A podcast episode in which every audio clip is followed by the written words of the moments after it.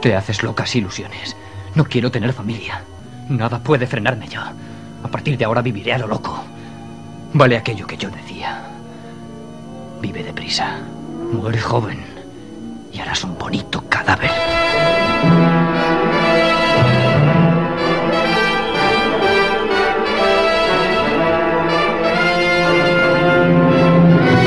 Esto es Bienvenido a los 90 con Roberto Martínez. Hola, ¿qué tal amigos? Os lanzo una pregunta. ¿Qué es lo que nos atrae de un género como el rock and roll? ¿Su juventud? su descaro, su inmediatez y la dulce sensación de estar ante algo peligroso y excitante. Justin Friedman y su banda Elástica reunían todo eso y mucho más en su primer disco, lanzado en 1995. Su espectacular ascenso fue casi tan llamativo como su desaparición, propiciada por un segundo disco que llegó tarde y mal. Ya lo decía John Derek en la película Llamad a cualquier puerta. Vive rápido, muere joven y deja un bonito cadáver. Bienvenidos.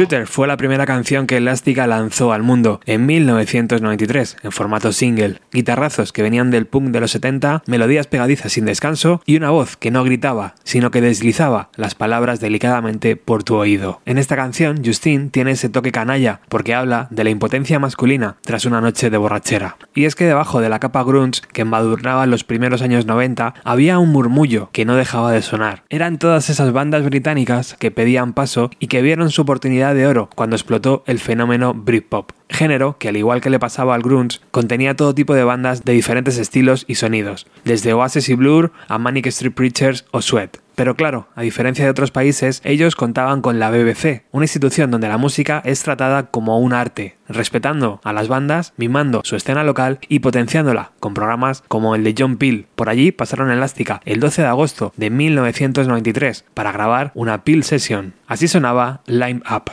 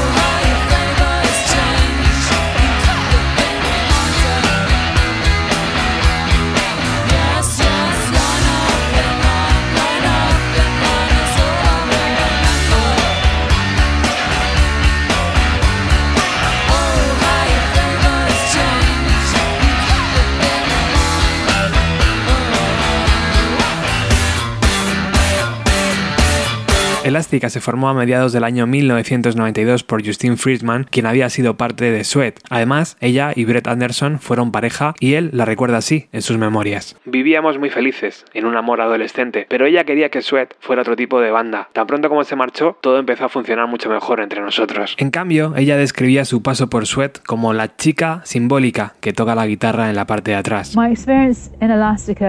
Mi experiencia en Elástica fue que todo surgió muy rápido. Conseguimos juntarnos y dar con un sonido muy fácilmente. Sweat era todo lo contrario. Fueron años donde nada funcionaba y las cosas no encajaban bien.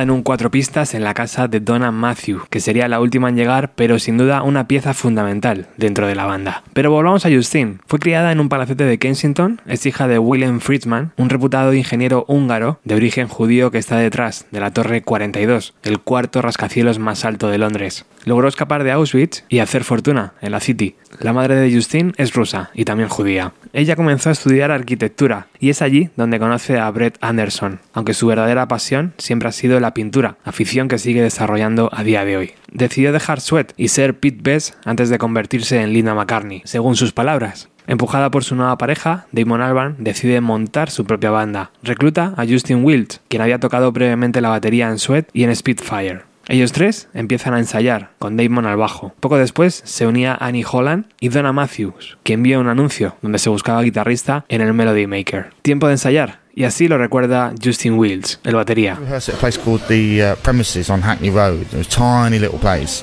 and we rehearsed for months and months and months uh, before we played our first gig.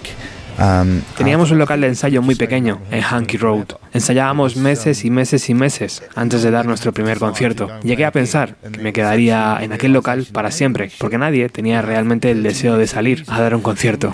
Así que empezamos a hablar entre nosotros. Tal vez deberíamos juntar unos 30 minutos de música y dar un concierto. Cuando nos decidimos, fuimos directamente al Falcon, que caben unas 150 personas, y es uno de esos lugares donde has pasado horas y horas en tu adolescencia, en Camden. Eso sí, tuvimos que pedir prestado el equipo. All bands do when they first started out. Una de esas 150 personas fue Steve Lamack, que se movió muy rápido para que firmaran por su sello. Nos reunimos y les expliqué que nosotros, aunque éramos un sello pequeño, entendíamos mucho mejor que una multinacional hacia dónde querían dirigirse como banda, porque creíamos en ellos. Así que lanzamos un par de singles. El primero, un 7 pulgadas, de Shooter. Fabricamos unas 1500 unidades y se vendieron todas en el mismo día. Ni siquiera la banda lo pudo encontrar. Una locura. El segundo single que lanzaron fue Line Up, que iba acompañado en su cara B de Annie.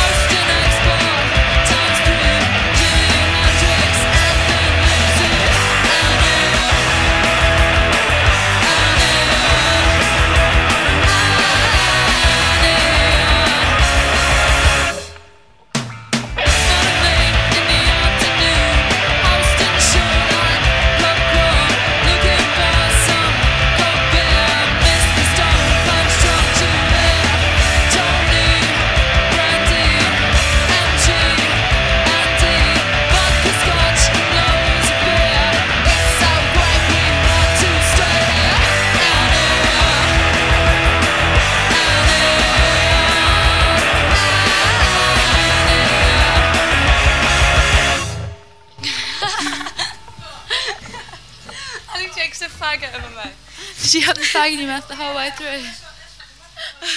Annie era un tema dedicado a la bajista de la banda escrito por Donna. Ella se crió en Newport, Gales. Tuvo una infancia complicada con un padre adicto a la heroína. Cuando llegó a la banda consiguieron el sonido que andaban buscando y además Donna también componía. Las canciones empezaron a llegar y la actitud de la banda era un verdadero imán para los medios de comunicación. Chicas listas, divertidas, desinhibidas, gamberras y con ese toque arrogante que también saben estilar en el Reino Unido. No es para menos, su tercer single editado en 1994 fue un bombazo mundial.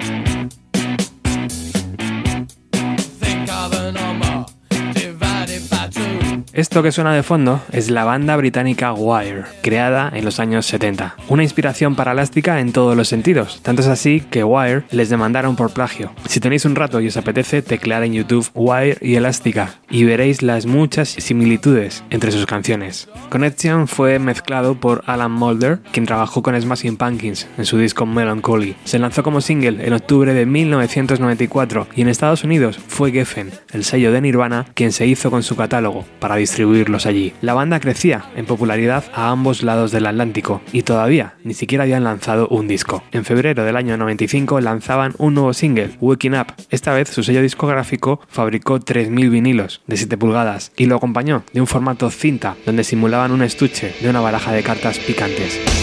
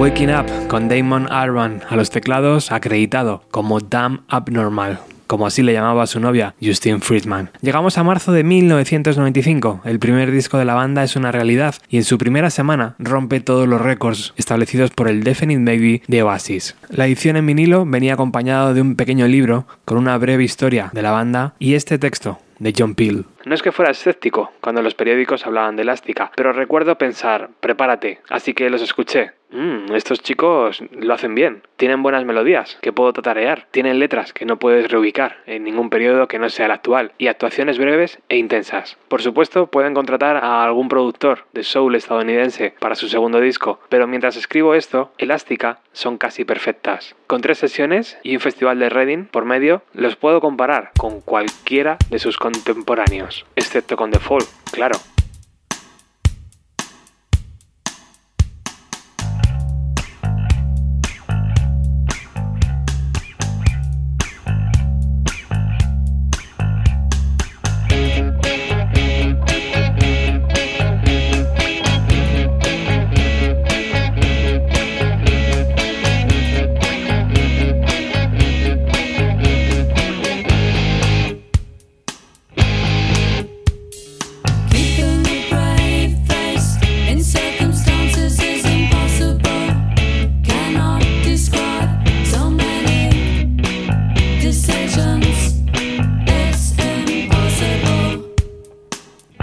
To know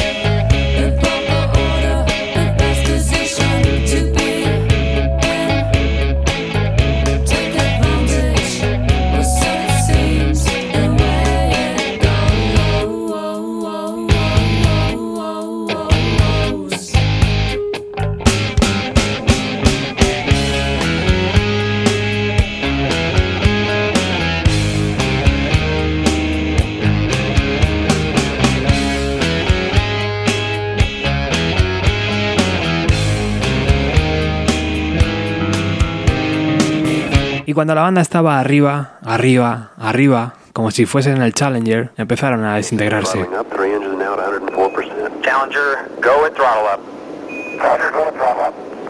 This shuttle mission will launch, my God, One minute 15 There's been an seconds. explosion. Velocity 2,900 feet per second. Altitude 9 nautical miles. Downrange distance 7 nautical Aviones, limusinas y hoteles diferentes noche tras noche para conquistar Estados Unidos. Y por qué no decirlo, también apareció la heroína. Annie, la bajista, fue la primera que no pudo aguantar y regresó a Londres. Donna y Justin comenzaron una relación y Friedman se quedó sola en el puente de mando e intentó lidiar con todo lo que se la venía encima lo mejor que pudo. Su relación abierta con Damon tampoco ayudaba. Él seguía lo suyo, centrado en su banda y receloso del éxito de Elástica en América. Avi Travis, la bajista de Beck, sustituyó a Annie y la banda siguió girando. Después de Estados Unidos llegaría a Canadá para regresar a Londres una vez más y después hacer el festival de Reading y Glastonbury. La rueda no podía parar.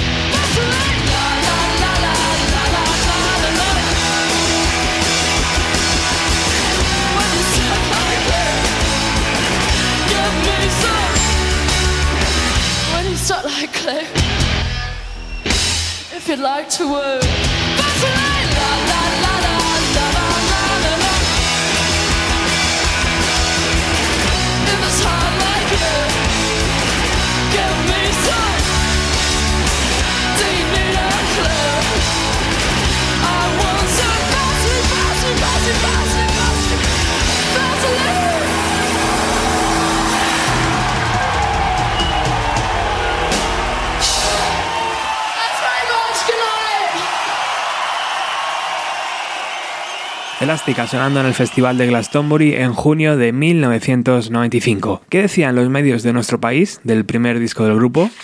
Recupero el número 106 de la revista Ruta 66, editado en mayo de 1995. Costaba 400 pesetas, iba incluido. Ignacio Juliá lo resumía así. No me impresiona lo que los esbirros de la industria llaman el imparable ascenso de Elástica, ni mucho menos ese fulminante número uno de las listas inglesas. Me la trae floja, la que corta el bacalao, aparezca en todas las portadas y fuera amiguita de los hepatíticos, insufribles Damon Blur y Brett Sweat. Viví la nueva ola en primera línea, justo cuando los 70 se torcían hacia los coloristas vacíos primeros 80, así que ya me conozco este rollo. El pop siempre fue civilino, vende más el fingimiento que la sinceridad. No obstante, si por las arterias de ese monstruo de falsedad que es la música pop de los años 90 debe circular sangre fresca continuamente, que sea la de elástica antes que la de mediocridades, como Ecobelly o Cranberries. Se ha dicho del cuarteto que están a medio camino entre Wire y Blondie. Se ha celebrado la rasposa cualidad de guitarras cortantes, dislocadas, que salvan de la bulimia melódica tonadas, en efecto dignas de ser tatareadas. Y ellas y él se han currado en imagen de honestidad,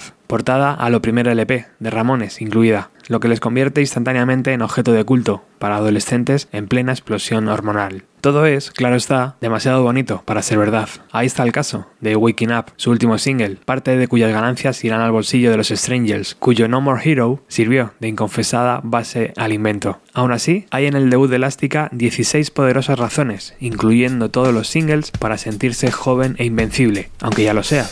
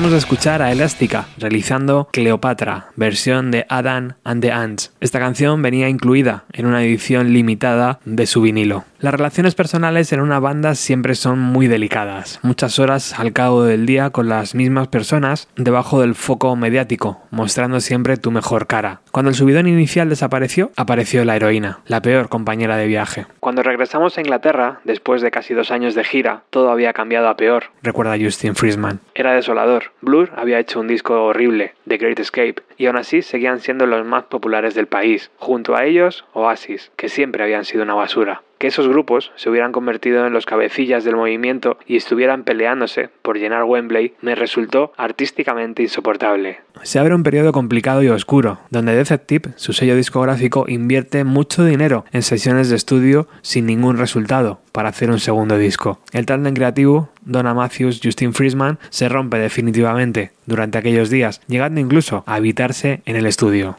Depresiones, adicciones y mucha presión mediática. Demasiado para una chica de buena familia, criada en las mejores escuelas y que abandonó la arquitectura por el pop con la única idea de pasárselo bien. Donna decide decir adiós a Elástica y Justine le decía adiós a Damon, una de las relaciones más míticas de nuestra adolescencia, a la altura de Kurt Cobain y Courtney Love o Winona Ryder y Johnny Depp. Y es que imagino que nada dura eternamente. Siete años de relación que Damon resumió en 13, el sexto disco de Blur, lanzado en 1999.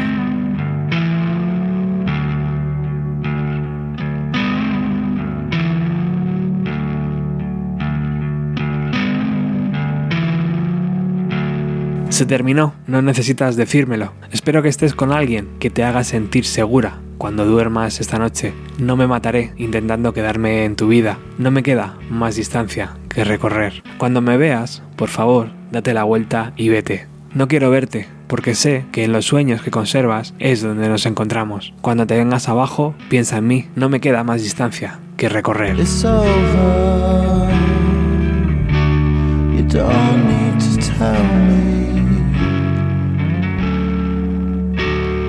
Hope you with someone who makes you feel safe when you're sleeping tonight.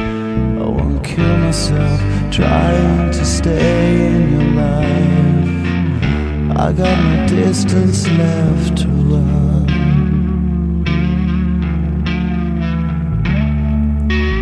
when you see me. Turn your back and walk away.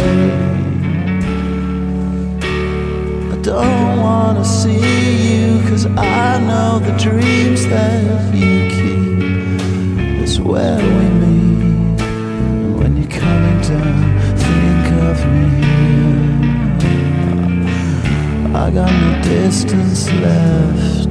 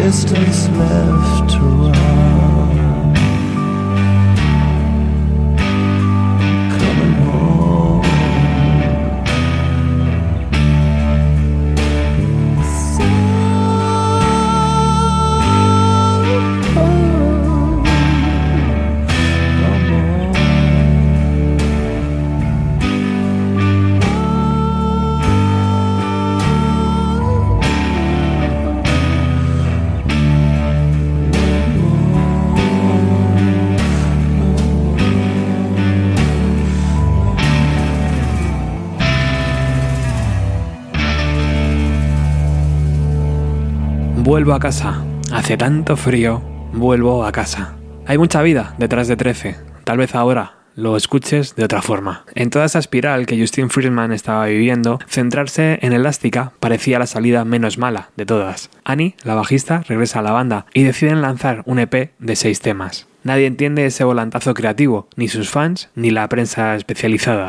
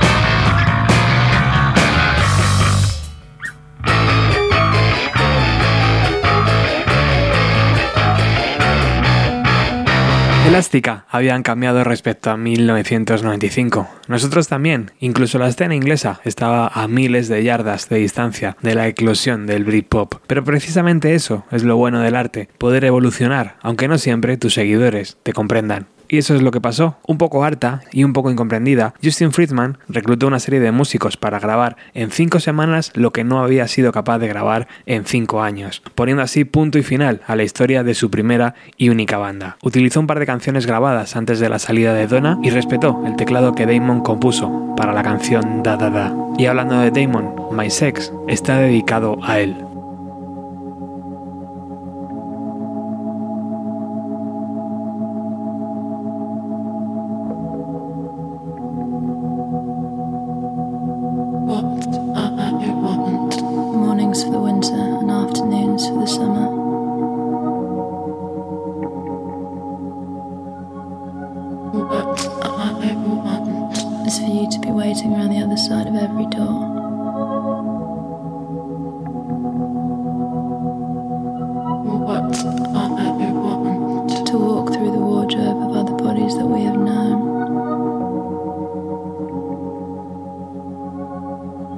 What I want. 15 minutes with you.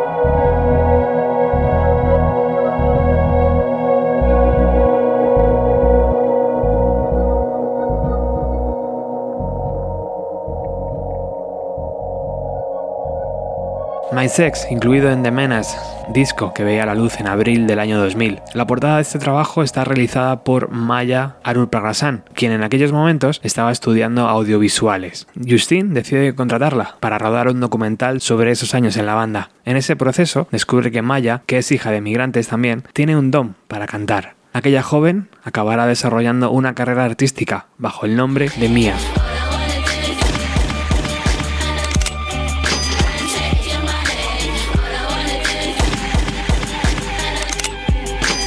Mientras esto pasa, Justin ya había puesto kilómetros de por medio, abandona Londres y se marcha a Colorado para estudiar artes visuales en la Universidad Budista Naropa. Conoció a Ian, licenciado en química, y se mudaron a San Francisco, donde actualmente reside. Y sí, sigue pintando. Puedes ver alguna de sus obras entrando en su página web, justinfriedman.net. Ahora su vida es todo lo contrario, de aquel frenesí de los años 90 que casi se la llevan por delante. Volviendo al segundo disco de Elástica, The Menace es un viaje que os recomiendo hacer de principio a fin. Tiene sus momentos menos atractivos, pero en conjunto es un trabajo muy muy interesante. Sepultado bajo ese primer disco de 1995 que todavía resuena en nuestra memoria. Muchísimas gracias por haber estado al otro lado. Espero que os haya gustado este penúltimo programa de la temporada antes de irnos de vacaciones. Y un saludo muy muy especial a nuestros patrocinadores. Gracias a ellos podemos seguir manteniendo la independencia y seguir creciendo poco a poco. Me despido con esta frase. Vive rápido, muere joven y deja un bonito cadáver. Chao.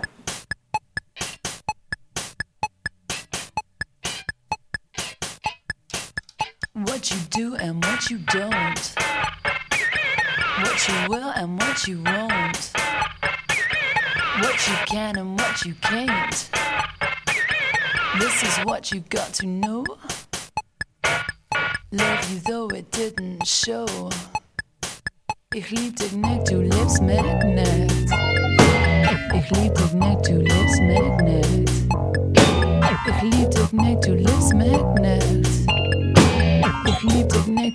Magnet.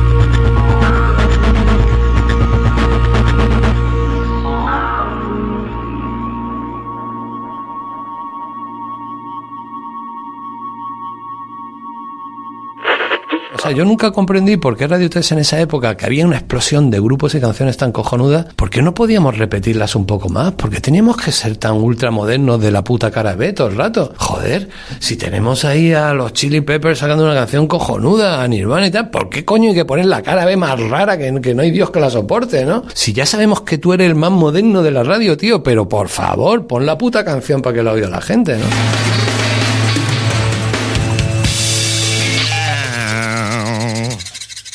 Bienvenido a los 90 con Roberto Martínez.